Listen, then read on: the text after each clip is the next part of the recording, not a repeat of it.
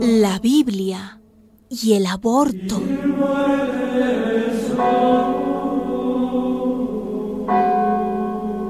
A continuación, hermanos y hermanas, lo que dice la Biblia acerca del aborto.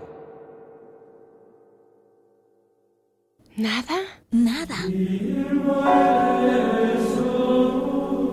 A continuación, hermanos y hermanas, lo que dijo Jesucristo acerca del aborto. Nada, nada. A continuación, hermanos y hermanas, lo que dijeron San Pablo, San Pedro, San Juan y todos los apóstoles condenando el aborto.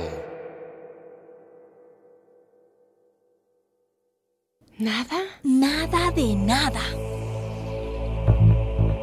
¿Y cómo se explica que si el aborto es el pecado más abominable de todos los pecados, como dicen los del Opus Dei, las Provida, los Sodalicium, los Heraldos y todas esas sectas secretas y fanáticas, ¿cómo se explica entonces que no haya una sola palabra en la Biblia condenando el aborto?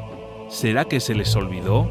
¿O será que hay gato encerrado en este asunto del aborto? Piensa por tu propia cabeza y no por lo que te digan los fanáticos.